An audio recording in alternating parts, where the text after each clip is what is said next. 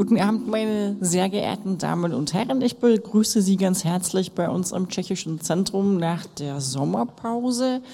Wir beginnen heute, wie Sie vielleicht gesehen haben, eine neue Reihe mit tschechischer Literatur. Die hat den Titel Tschechien erlesen.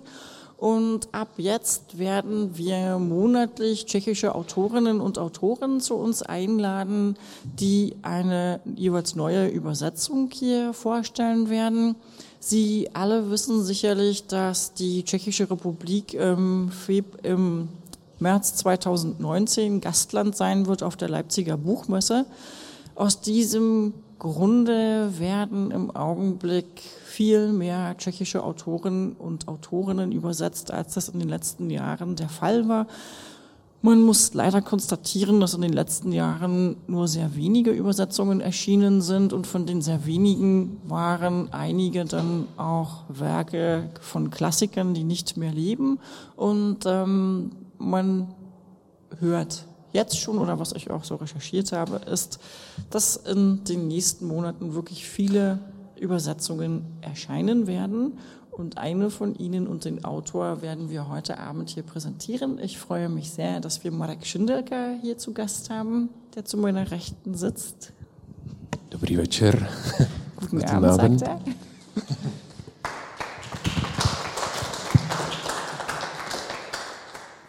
Und Marek Schindelka wird aus seinem Roman Chiba, der Fehler lesen, der jetzt gerade im Residenzverlag erschienen ist und der, glaube ich, den Reigen neuer tschechischer Literatur, obwohl eröffnet kann man auch nicht sagen, ähm, Anfang des Jahres sind auch schon Bücher erschienen, aber der die neue Lesesaison sozusagen eröffnet.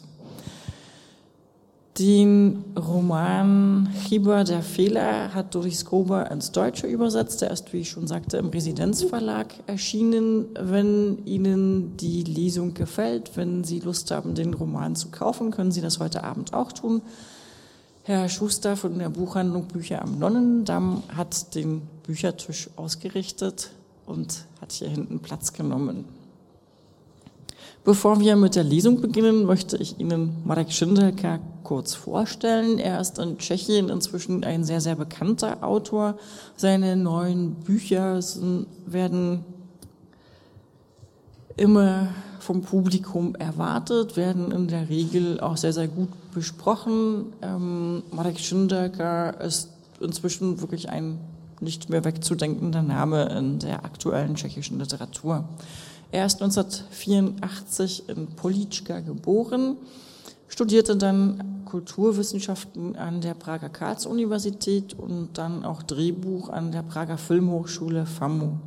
Er debütierte mit dem Gedichtband Strichnin a jine Basnie, zu Deutsch so viel wie Strichnin und andere Gedichte, das war im Jahr 2005 und für diesen Debütband ist er gleich mit dem Jiří Orten Preis ausgezeichnet worden.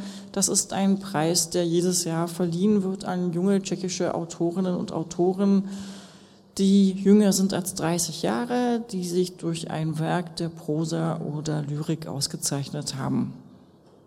Im Jahre 2008 veröffentlichte Marek Schindelka dann seinen Debütroman, eben Den Fehler. Also das ist auch schon zehn Jahre her. Es dauert manchmal wirklich einige Zeit, ehe die Bücher von den deutschen Verlagen entdeckt werden und herausgegeben werden. Dieser Roman Chiba erschien damals im Verlag Pistorius und Olchanska.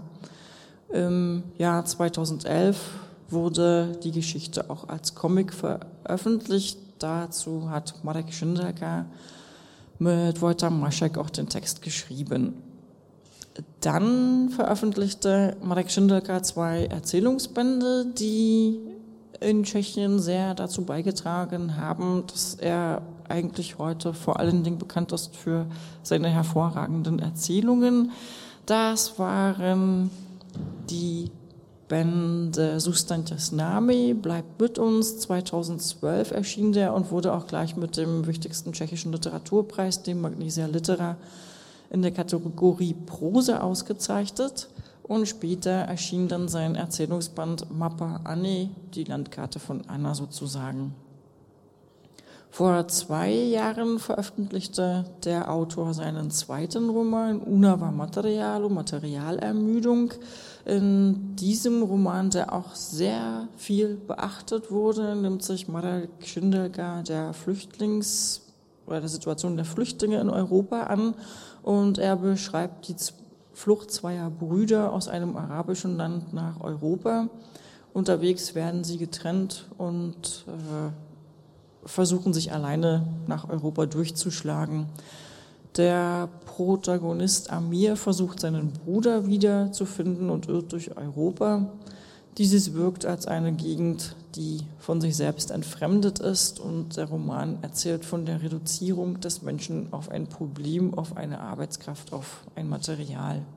Für diesen Roman wurde Marek Schindelka im vergangenen Jahr auch wieder mit dem Magnesia Literarpreis für Prose ausgezeichnet. Sein aktuelles Werk ist ein Comic, das, der ist in diesem Jahr erschienen, die heilige Barbara, Svata Barbara.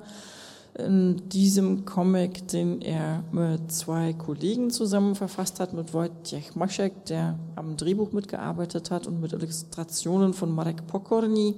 Er erzählt Marek Schindelka von einer jungen Journalistin, die sich mit einem Fall befasst, der vor einigen Jahren in den tschechischen Medien für sehr viel Aufmerksamkeit gesucht, äh, gesorgt hat. Und zwar hat sich dort eine 35-jährige Frau als Kind ausgegeben, als eine Zwölfjährige, erst in Tschechien, dann später auch in Norwegen. Und diese Journalistin untersucht diesen Fall, was die Frau dazu bewogen hat, was damit erreicht werden sollte. Auch eine geheimnisvolle Geschichte. Marek Schindelka schreibt nicht nur Romane, Gedichte und Erzählungen. Er schreibt auch für tschechische Literaturzeitschriften, unter anderem für die bekannte, in Tschechien bekannte und anerkannten Zeitschriften R2 und Host und für Hospodarske Noviny. Gut, und äh, Übersetzungen von ihm sind bisher oder seine Bücher wurden bisher ins Englische, ins Niederländische und Polnische übersetzt. Nebo jsem tam něco zapomněla, že překlady vaše vyšly v angličtině, holandštině, polštině? Dann noch, dann noch im Ungarischen, ins Bulgarische wurden sie übersetzt.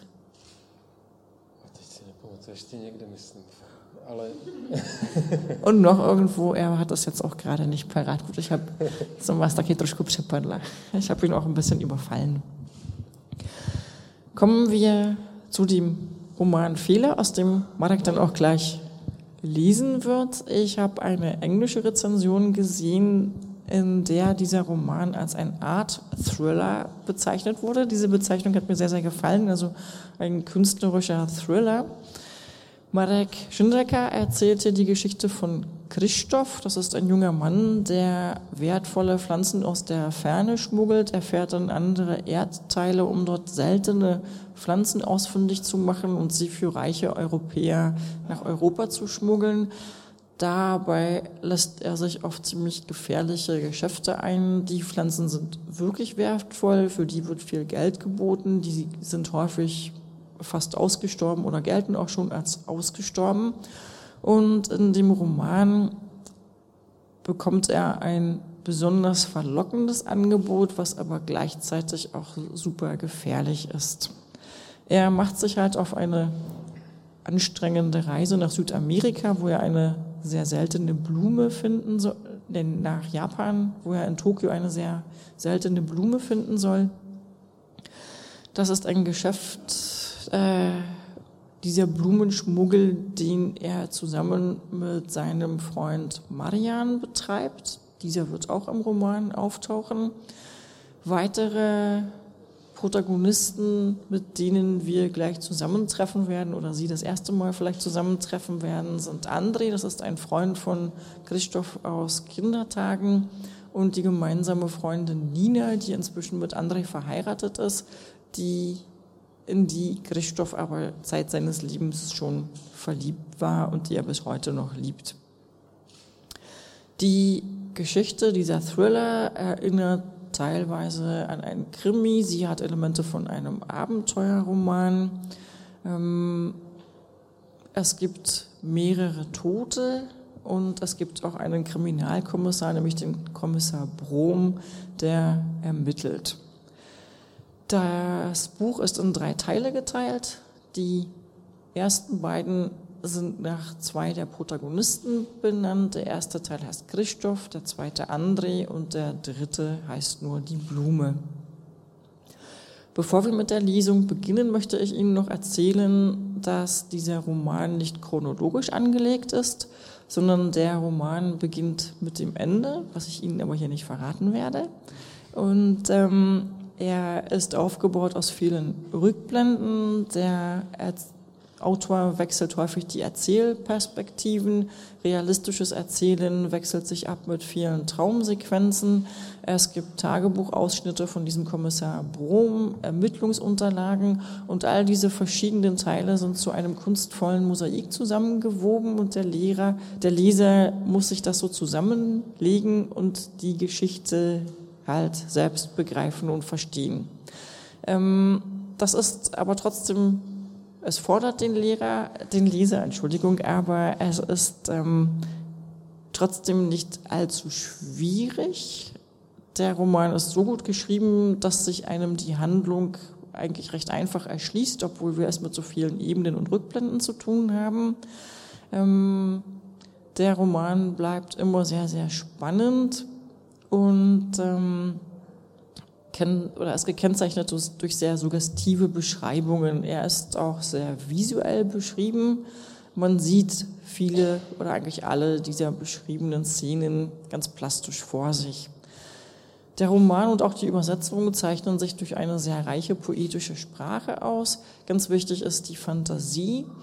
Mir selber hat auch sehr gut gefallen, dass diese Ausflüge in die Ferne, die Traumsequenzen ähm, einen Gegenpol haben. Und zwar ist das Prag. Und Marek Schindecker lässt diese Geschichte in Prag spielen, was vom Hochwasser überflutet worden ist. Sie wissen ja vielleicht, dass es in den letzten Jahren zwei Hochwasserfluten gab und die von 2002 war ganz besonders schlimm und äh, hat geradezu apokalyptische Ausmaße ausgenommen.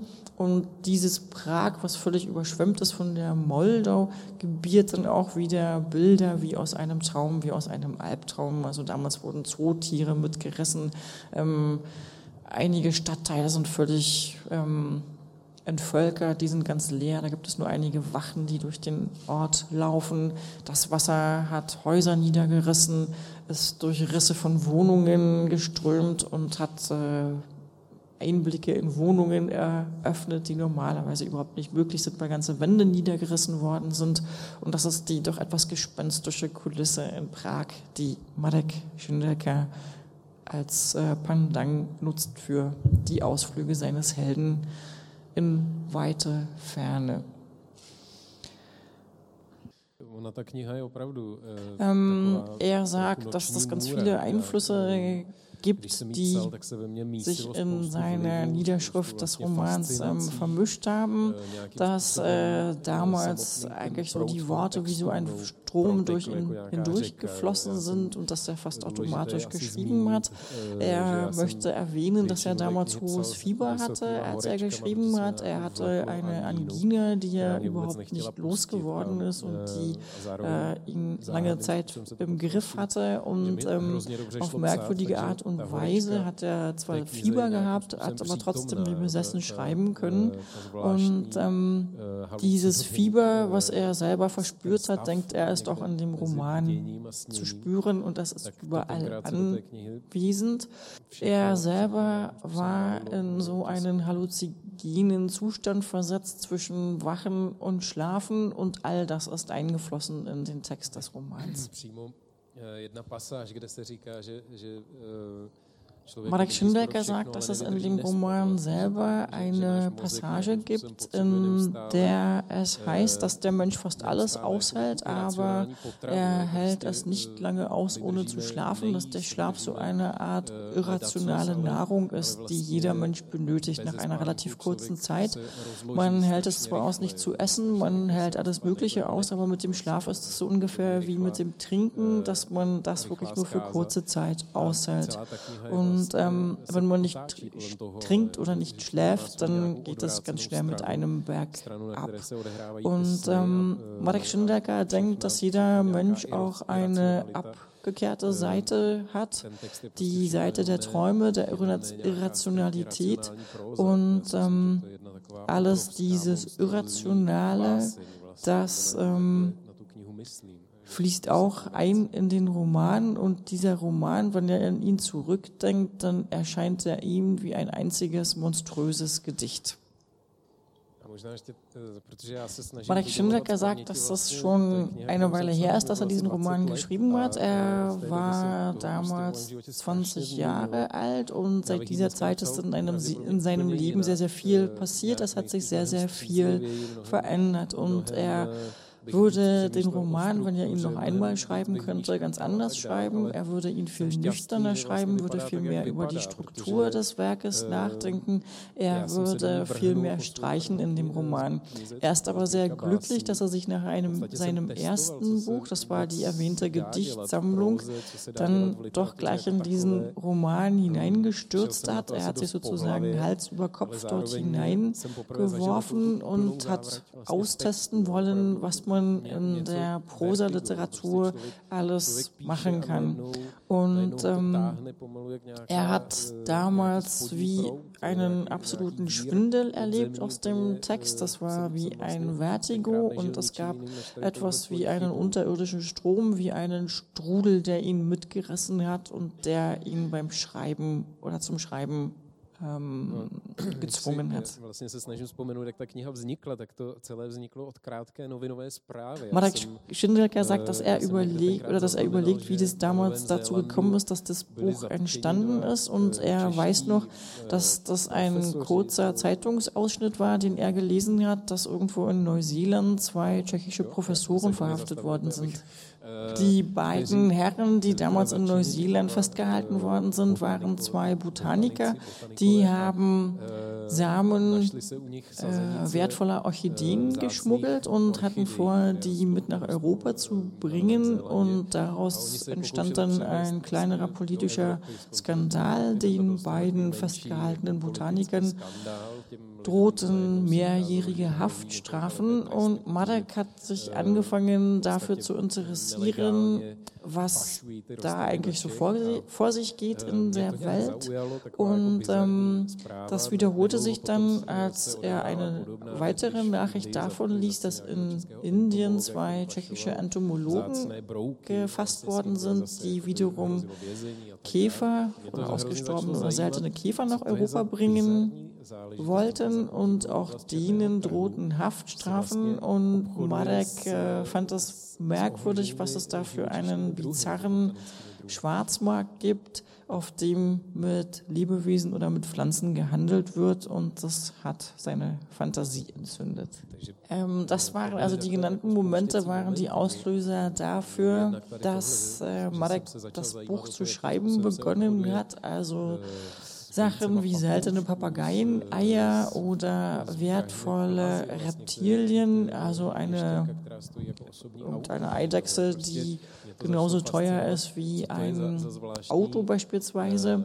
Die haben ihn fasziniert und dann ähm, hat er selber auch Themen, mit denen er sich schon lange beschäftigt hat, die ihn lange fasziniert haben. Das waren zum Beispiel japanische traditionelle Sagen, die er auch studiert hat und aus denen allen ist dann eine Geschichte entstanden und er hat sich bemüht, so eine Art moderne Version eines Al einer japanischen Nationalsage ähm, zu erfinden in dem Buch und das alles miteinander zu verbinden.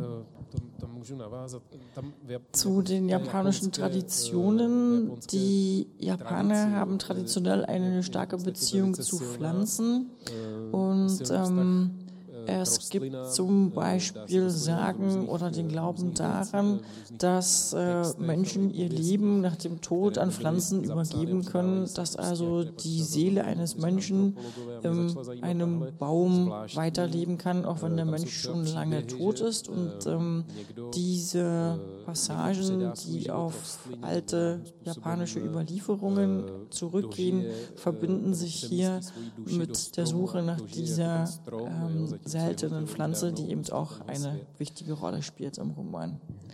Sie haben ja eingehend schon recht genau erzählt, was Sie dazu gebracht hat, die Geschichte überhaupt zu schreiben.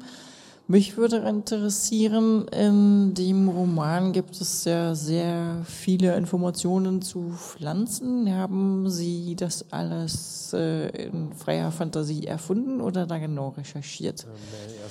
Also, die, den Großteil seiner Zeit hat Marek damals äh, mit dem Studium von botanischen Büchern, Handbüchern, Lexika und so weiter verbracht. Er hat also wirklich genau recherchiert, ähm, alles botanische Wissen und ihn haben vor allen Dingen Anomalien in der Pflanzenwelt interessiert, Parasiten haben ihn sehr interessiert und äh, Parasiten, die halt von anderen Lebewesen leben oder daraus ihre Kraft beziehen. Und äh, ein Thema, was ihn ganz besonders fasziniert hat, war die Grenze zwischen Pflanzen- und Tierwelt, äh, dass man das manchmal gar nicht so genau unterscheiden konnte. Ähm,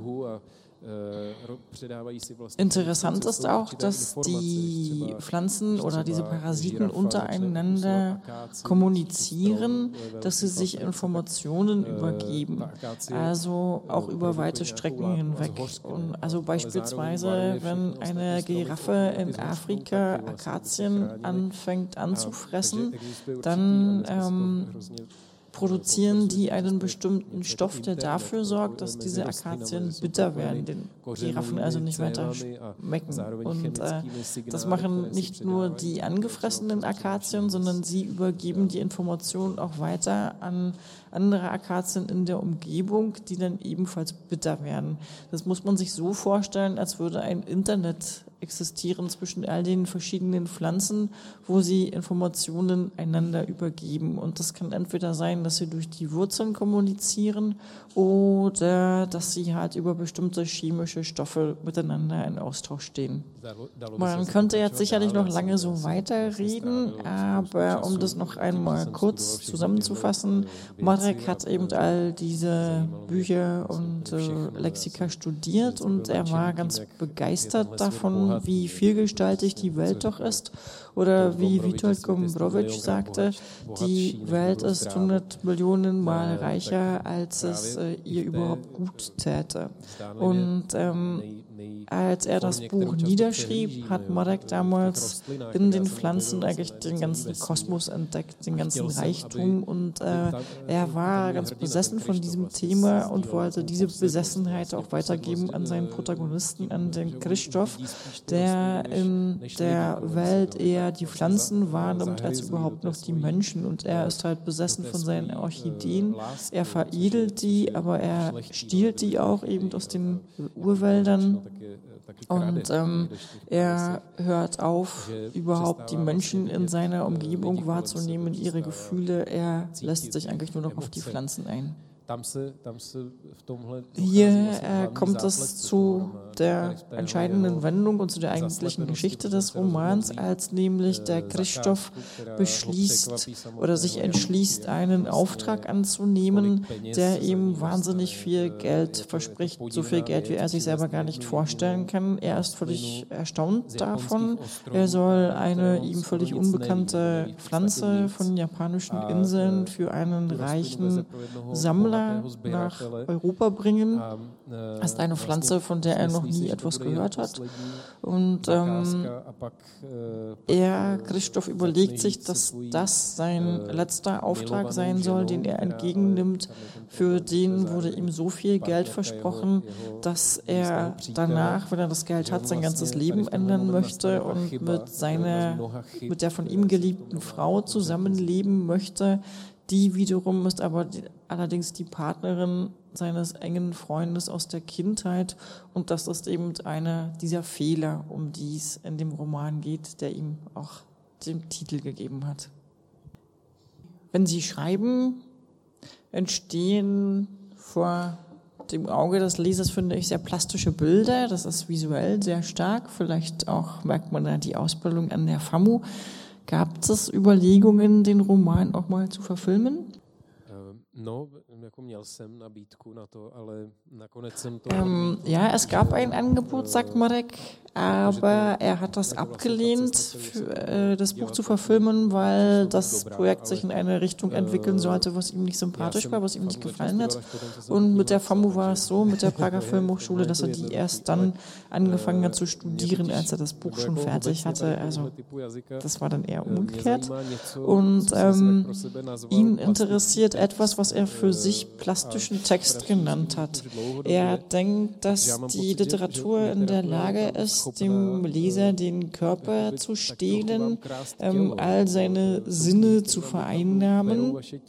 Und er möchte noch einmal auf das Thema Traum zu sprechen kommen. Er denkt, dass äh, Bücher so etwas sein können wie ein kontrollierter Traum, ähm, dass äh, man Bücher auch mit allen Sinnen erleben kann, dass man ähm, anfangen kann beim Lesen auch die Oberfläche der Sachen zu spüren. Ähm, hier im Fehler ist es so, dass es da ganz viel um Verwesung, um Verfaulen, um das Ende, um Untergang geht. Und äh, das Buch ist eigentlich voller Gerüche oder voll unangenehmer Gerüche. Es gibt sogar Leute, die ihm gesagt haben, dass äh, für sie das Buch gestunken hat beim Lesen. Und ähm, es ist halt so stark aufgeladen und äh, für manche Leser war das geradezu unerträglich. Das Buch oder der Text selber ist äh, wie eine Pflanze gewachsen, sagt Marek. Das Buch selber ist also so botanisch gewachsen. Er hatte schon angefangen darüber zu sprechen, dass das Buch so eine bestimmte Genese durchlaufen hat. Das hat begonnen als ein Gedicht. Ähm, das war eine Notiz, die er sich damals in seinem Tagebuch festgehalten hat, aber er meint, das äh, sei kein besonders gutes Gedicht gewesen, diese Notiz im Tagebuch. Und äh, die hat er dann weitergeschrieben zu einer Erzählung. Diese Erzählung ist eigentlich heute auch noch im Buch enthalten, und zwar ist das das erste Kapitel des dritten Teils, welches beschreibt, wie Christoph in einem Zug sitzt und darauf wartet, dass der endlich losfährt. Und ähm, dann hat diese, das hat dann weitergenommen, das hat sich weiterentwickelt wie eine Art literarischer wie eine Art literarisches Krebsgeschwür. Das hat Metastasen entwickelt. Dieser Kern der Erzählung oder der Kern des Buches in alle Richtungen.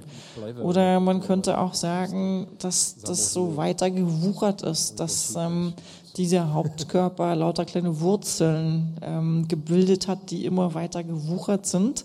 Und äh, so stellt sich Marek die Entstehung dieses Buches halt selber vor. Oder er könnte auch sagen, dass das wie so ein Unkraut ist, was angefangen hat, seinen Computer in Besitz zu nehmen und den zu, ja, in Besitz zu nehmen.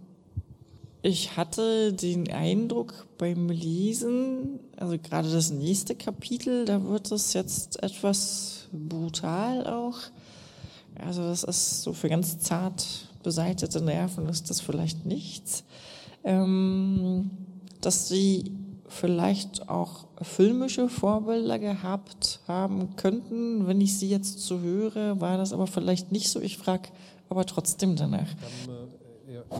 Je tam pár pasáží, které, které jsou also es ist wirklich so, dass in dem Buch es einige Passagen gibt, die sind so etwas ähm, härter, die sind sehr körperlich.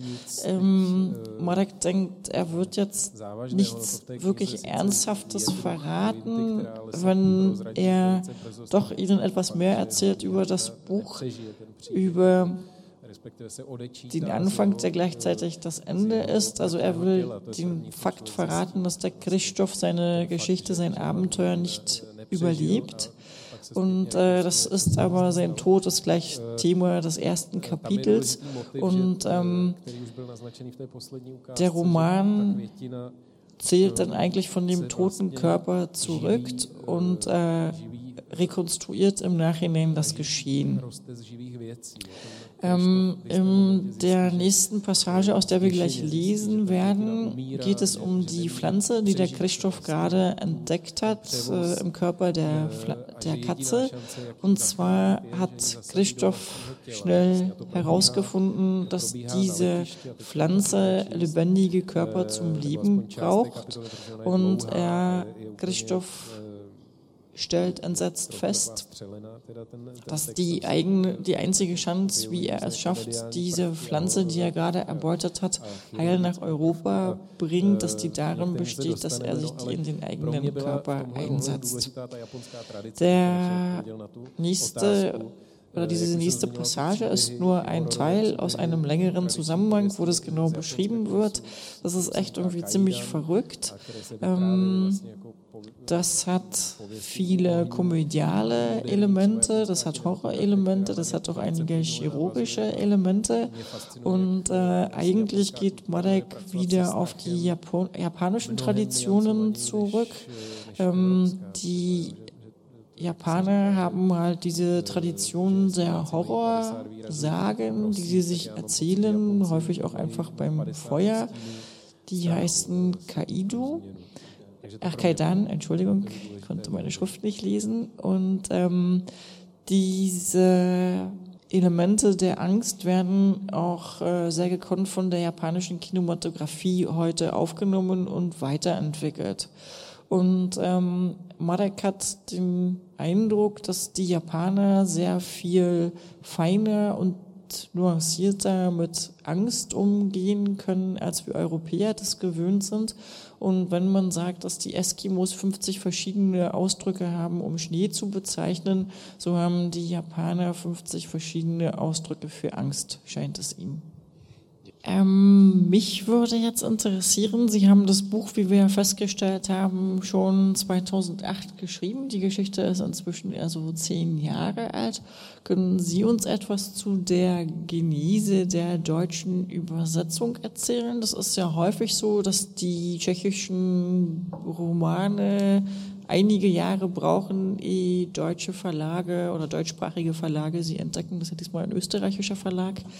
Ähm, ja, wissen Sie etwas darüber, wie die nächsten Schritte waren von Ihrem Buch bis zu der erschienenen Übersetzung? Ono je also das ist mit den Übersetzungen genauso wie mit den Büchern. Die reifen halt ganz unabhängig davon, was mit dem ursprünglichen Buch gewesen ist. Also die Übersetzungen reifen unabhängig von dem Buch und von dem Autor. Wie ich selber gesagt habe, bin ich heute schon ganz woanders. Äh, es, ich bin heute auch nichts mehr als ein weiterer Leser dieses Buches, sagt Marek Schindelker, und er versteht häufig selbst das Buch auch gar nicht mehr oder versteht auch den Menschen nicht, der dieses Buch geschrieben hat.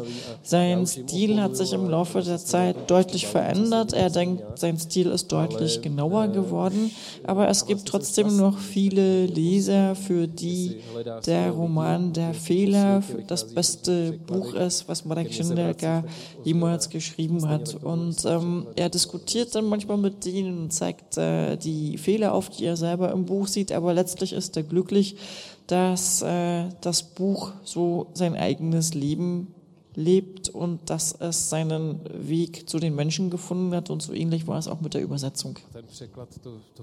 Also mit der Übersetzung war das so, dass nicht lange nachdem Marek das Buch zu Ende geschrieben hatte und veröffentlicht hatte, meldete sich die Übersetzerin Doris Koba, die völlig begeistert war von dem Roman.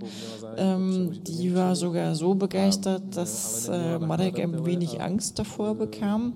Und äh, Doris Kobo hatte großes Interesse, das Buch zu übersetzen, obwohl sie damals keinen Verleger hatte, der die Übersetzung herausgeben wollte. Sie war aber trotzdem entschlossen, äh, eine deutsche Übersetzung anzufertigen und hat mit der Arbeit begonnen, auch ohne einen Verlag im Hintergrund. Und äh, sie hat mit der gleichen Energie zu übersetzen begonnen, mit der Marek Schindecker seinerzeit geschrieben hat. Es ist aber trotzdem kein Verlag aufgetaucht, der bereit gewesen wäre oder Interesse gehabt hätte, die Rechte zu kaufen. Und ähm, Doris Koba hat einen Teil des Romans übersetzt, hatte dann anderes zu tun und der verschwand erstmal in der Schublade, der übersetzte Teil. Und dann nach einiger Zeit oder nach mehreren Jahren meldete sich mit ähnlicher Überzeugung, mit der Doris Gruber sich an die Übersetzung gemacht hatte und mit der Marek Schindelker damals das Buch geschrieben hatte, auch ein Verleger. Das ist halt immer so, dass dieses Buch die Menschen teilt. Die einen nimmt es völlig ein und völlig gefangen und die anderen wissen mit dem Roman nichts anzufangen. Jedenfalls hat äh, der Verleger oder Verlagsmensch die englische Übersetzung des Buches in die Hände bekommen und äh, war eben ganz begeistert davon.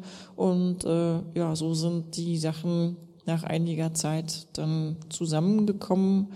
Und äh, das hält Modak für eine schöne Pointe nach all der Zeit. Genau. Mm, mir gefällt die Übersetzung sehr. Ich denke, die ist sehr gelungen. Das ist ja eine sehr poetische Sprache, eine ganz reiche Sprache. Was waren denn, also das ist jetzt eigentlich eine Frage an die Übersetzerin, aber weil die nicht hier ist, versuche ich es beim Autor. Was waren denn die Dinge, die ihr am meisten besprechen musstet oder was waren so die größten Schwierigkeiten bei der Übersetzung? Können Sie dazu was sagen? Also es waren hauptsächlich verschiedene Metaphern, die Marek Schindler gerne in seiner Prosa einsetzt oder poetische Passagen. Er meint, er hätte äh, des Öfteren die Tendenz, Dinge merkwürdig zu umschreiben.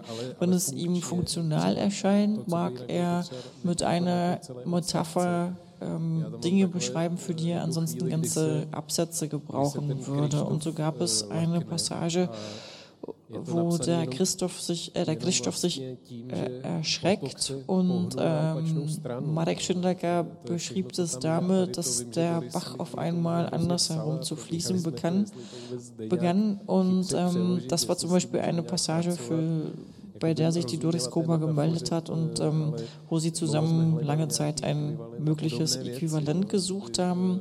Und ähm, das kommt sicherlich auch daher, meint Marek, dass er in diesem Buch versucht hat, was in der Prosa überhaupt möglich ist. Dinge, die in der Poesie ganz selbstverständlich funktionieren, wollte er halt austesten. Und das war es, was den Übersetzern wohl die meisten Schwierigkeiten bereitet hat. Okay, an dieser Stelle möchte ich Sie fragen, ich nehme an, die meisten von Ihnen kennen das Werk wahrscheinlich nicht, aber vielleicht haben Sie trotzdem die eine oder andere Frage an unseren Autor. Dann haben Sie jetzt die Möglichkeit, diese zu stellen. Ähm, die Leserin des Buches, die den Roman kennt, sagte, als sie das gelesen hat, war das für sie eine sehr körperliche Erfahrung. Das hat sie schon sehr auch körperlich betroffen und äh, sie interessiert es oder stellt sich vor, dass für den Autor das irgendwie ja auch sehr körperlich sein muss, wenn er das schreibt und wie er das überhaupt aus sich herausbekommt. Und die zweite Frage wäre, ob diese seltene Pflanze, um die es hier geht, ob es die wirklich gibt. Äh,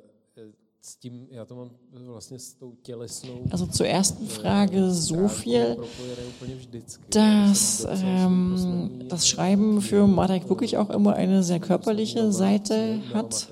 Und ähm, er durchlebt es jedes Mal auch körperlich ähm, bei dem oder er ist häufig krank, wenn er ein Buch zu Ende schreibt oder nachdem er ein Buch zu Ende geschrieben hat Und ähm, es geht ihm so, dass er zum Beispiel, wenn er den ganzen Tag sitzt am Computer und schreibt, dass er, wenn er abends aufsteht, irgendwie ein völlig durchschwitztes T-Shirt hat.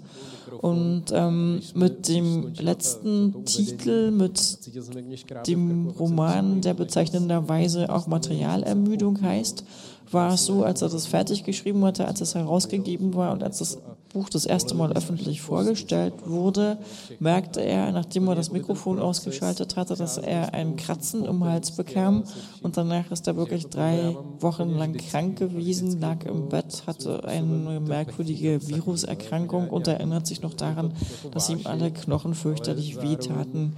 Und er hat den Eindruck, dass der Schreibprozess, dass er den wirklich auch immer mit dem Schweiß seines Körpers und mit Leiden bezahlt. Und einerseits ist das zwar eine Sache, eine, für die er sich sehr begeistert, eine Leidenschaft. Andererseits ist das Schreiben für ihn aber auch sehr, sehr erschöpfend und er merkt, äh, wie viel Energie ihn das kostet. Und ähm, er meint, er kann sich viel besser daran dabei erholen, wenn er zum Beispiel irgendwelche Gräben ausheben muss oder wenn er Freunden auf dem Wochen- und Grundstück hilft, Bäume zu fällen, dann ist das für ihn wahre Erholung im Gegensatz zum Schreiben.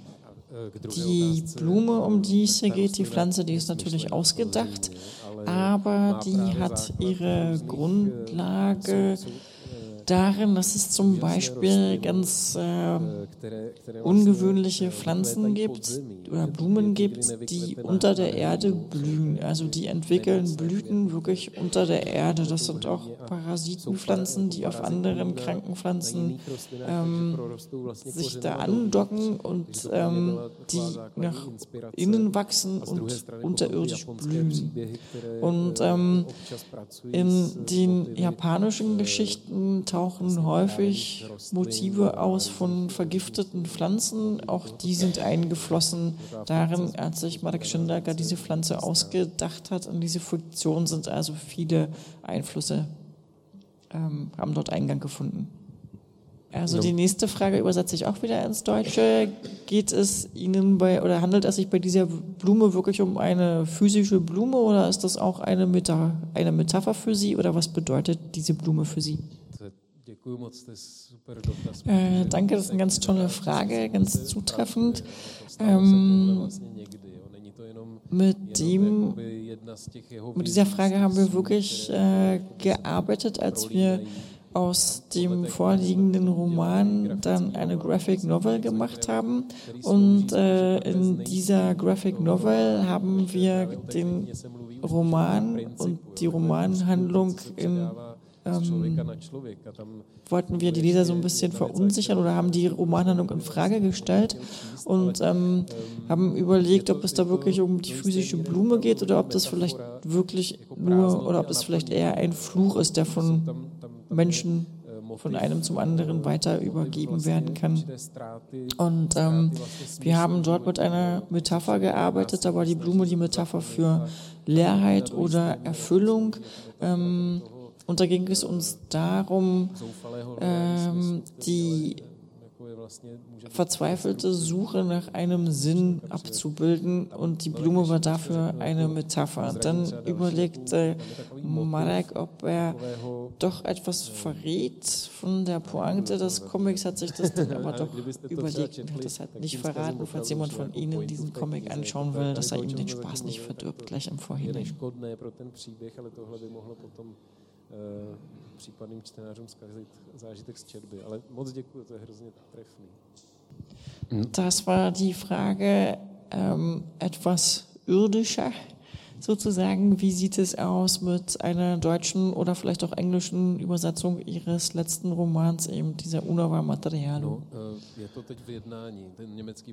Also mit dem Residenzverlag gibt es äh, Gespräche, die wären an zwei Sachen interessiert, aber Marek weiß nicht in welcher Reihenfolge oder ob sie überhaupt erscheinen. Und zwar ist das eine die Graphic Novel, die halt nach dem Roman entstanden ist und dann der neue Roman, die Materialermüdung.